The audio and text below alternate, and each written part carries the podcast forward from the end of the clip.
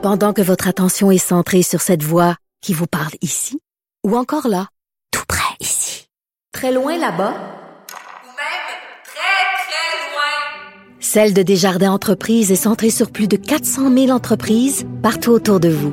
Depuis plus de 120 ans, nos équipes dédiées accompagnent les entrepreneurs d'ici à chaque étape pour qu'ils puissent rester centrés sur ce qui compte, la croissance de leur entreprise.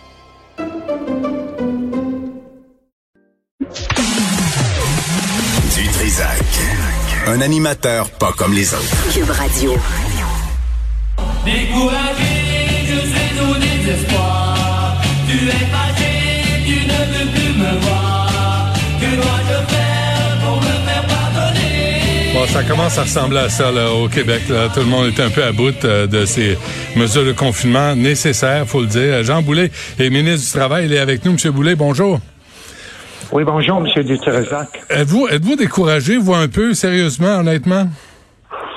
Bon, on est tous fatigués. Hein? Puis Ouais. moi, je, je, je partage l'écœurement d'à peu près tout le monde que je côtoie sur une base quotidienne. Là, peu importe notre secteur d'activité, on est tanné, on est, c'est long. L'intensité puis la durée de la deuxième vague, là, c'est préoccupant.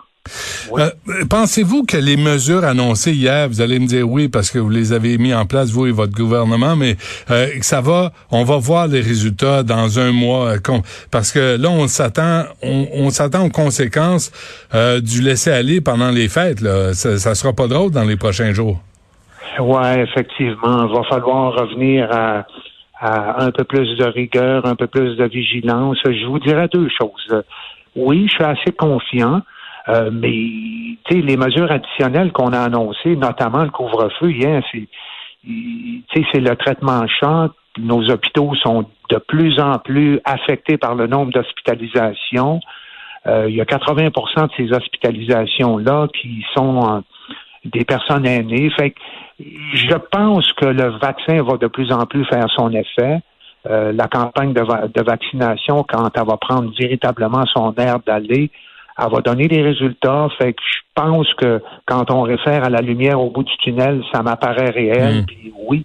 Mais, mais ceci dit, M. Dutrézac, il y a eu un relâchement. Je l'ai constaté, moi, en octobre, en novembre, dans les milieux de travail, surtout dans les aires communes, les périodes de pause, de, de repas. Puis on est tous des êtres humains. À un moment donné, avec l'écoulement du temps, Ouais. on se rassemble, on met pas notre masque, on respecte pas le 2 mètres. Fait que il faut se reconscientiser. Puis moi, je vais être là avec la CNSST, la santé publique.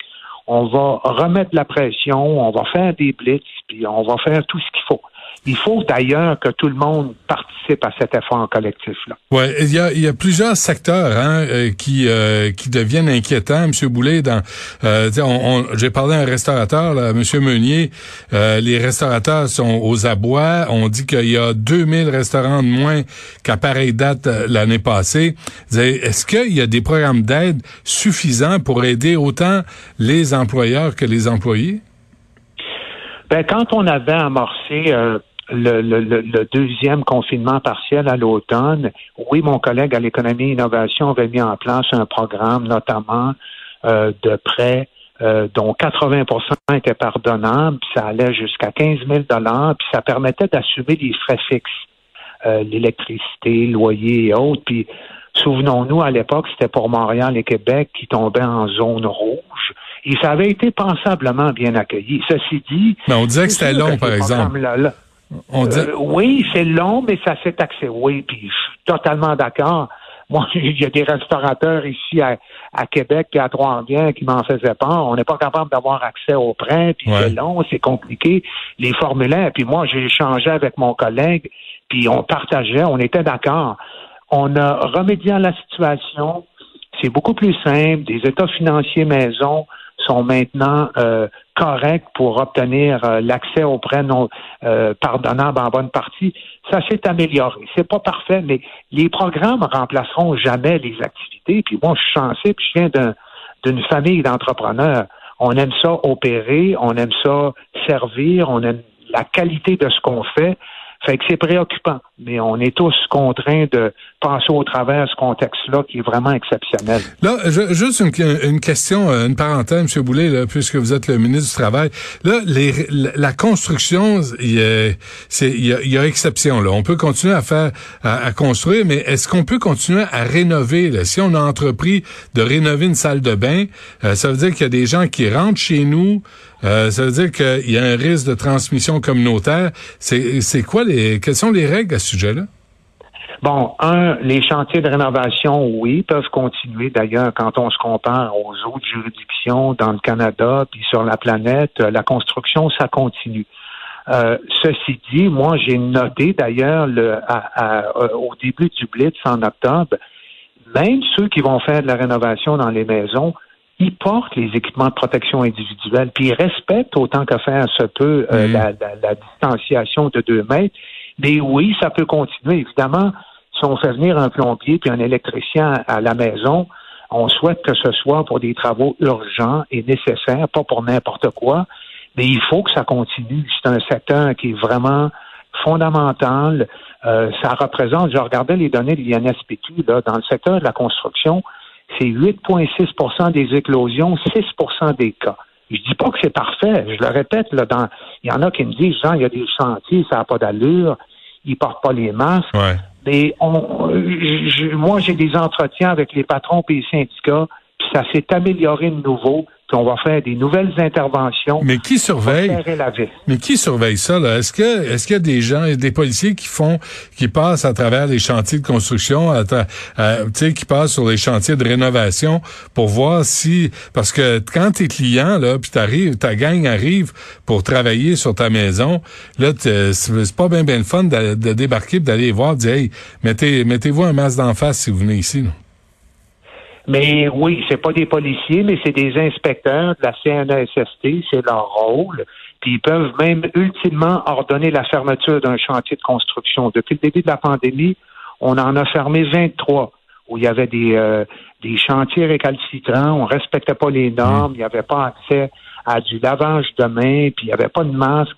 Mais les chantiers réouvraient. 24 heures, 48 heures après, ils obéissaient. Et ces inspecteurs-là, ils font beaucoup de travail de formation, d'information, de sensibilisation, mais là, on est rendu à un stade où il faut euh, euh, craquer, il faut s'assurer que c'est plus avec des avis de correction. Il y a des constats d'infraction, il y en a eu au-delà de 40 d'ailleurs qui ont été émis, et euh, il y aura des amendes. Les- les- les, euh, euh, il faut s'attaquer à ceux qui ne respectent pas les normes. Mais vous dites qu'il y aura au, au futur là, ça veut dire qu'il n'y a pas eu d'amende. Oui, il y en a eu y en a eu? 41. OK, avec 41 amende. constats OK. d'infraction. Puis depuis qu'on a amorcé le Blitz le 19 octobre dernier, ça s'est intensifié. Je vous assure, M. Dutrisac, on a fait presque 4000 interventions depuis le 19 octobre. On a émis 6354 avis de correction. Puis il y a eu des constats d'infraction. Puis un avis de correction, ça, ça veut dire je te tape ses doigts. Tu as 24 heures, si tu corriges pas, Ouais. tu vas avoir un constat d'infraction avec une amende. Ouais. Fait qu'on est, on est pas mal plus sévère, puis on va l'être encore plus. Est-ce que est-ce qu'on est à l'aube d'une guerre euh, politique entre Québec et Ottawa? On a entendu votre patron hier euh, interpeller Justin Trudeau de lui dire fournis donc les vaccins puis occupe-toi donc des voyageurs délinquants avant de venir nous faire la leçon. Est-ce qu'on est, euh, écoutez, il faut qu'Ottawa assume complètement euh, ses capacités d'intervention. Pour le vaccin, euh, le rôle d'Ottawa, c'est de bien approvisionner les provinces. Puis nous, ce qu'on dit, c'est que notre capacité de vaccination euh, est beaucoup plus solide, beaucoup plus forte que euh, l'approvisionnement qu'on reçoit. Fait que c'est sûr que euh, nous, ce qui nous préoccupe, c'est de vacciner le mieux possible, le plus rapidement, euh, pour lutter contre la propagation du virus. Euh, pour les voyageurs, ben, vous avez fait des commentaires, je vous ai entendu, M. Dutrisac, puis je euh, je suis assez d'accord avec vous. Là, là, ils reviennent, ces voyageurs-là. Je trouve qu'il n'y a pas eu diligence de la part d'Ottawa en amont épandant, puis là, on agit, euh, mais beaucoup plus en réaction. Hmm.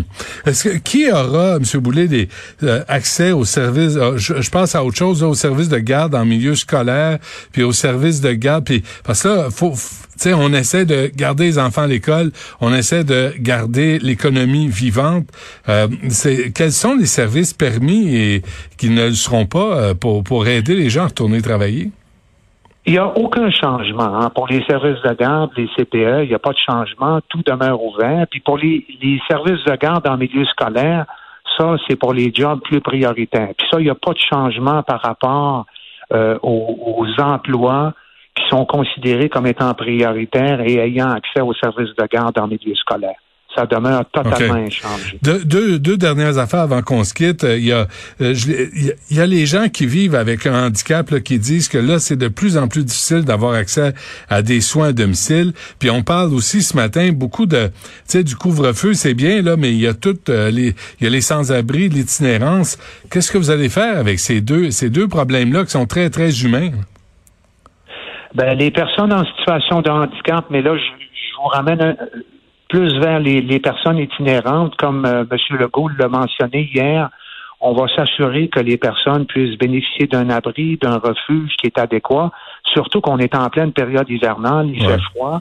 Il faut s'assurer de prendre en charge les personnes itinérantes, puis on va le faire en collaboration avec les, les, les, les îles impliquées, puis les organismes communautaires aussi. Ouais, quand vous avez vu les images hier, j'imagine là de ce qui s'est passé à Washington, puis euh, moi je, faisais un lien avec la conférence de presse où euh, J'invite les gens à s'informer, à ne pas aller sur les réseaux sociaux pour comprendre, pour pour déterminer que le gouvernement Legault, votre gouvernement est un, va, euh, avec un couvre-feu, avec le confinement, vous devenez un État policier que vous voulez nous contrôler, que les complotistes avaient finalement raison.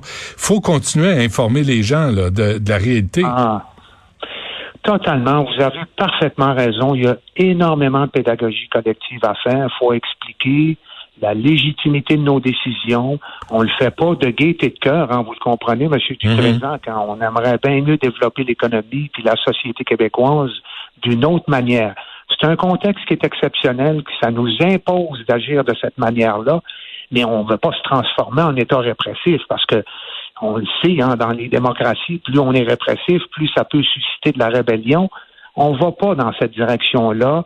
On informe du mieux qu'on peut, on est transparent, puis on va euh, dans les bonnes directions. On fait les bonnes analyses, on regarde ce qui se passe à l'échelle planétaire, on suit l'évolution euh, des connaissances scientifiques et médicales on prend les évidemment c'est toujours des décisions qui sont perfectibles hein, puis c'est pas on est à la quête du meilleur équilibre possible mais pour assurer la santé et sécurité de la population au Québec. Bon, euh, qu'est-ce qu'on fait pour euh, la ventilation dans les écoles? Là, il y a un, je, sais que peut-être c'est pas votre, votre, dossier proche, M. Boulay, là, mais, mais euh, depuis le 10 décembre, on attend que la santé publique, Dr Arruda, se prononce sur la ventilation, entre autres dans les écoles, dans les hôpitaux, les CHSLD, installer des purificateurs d'air. On a de la misère à avoir une réponse claire à ça.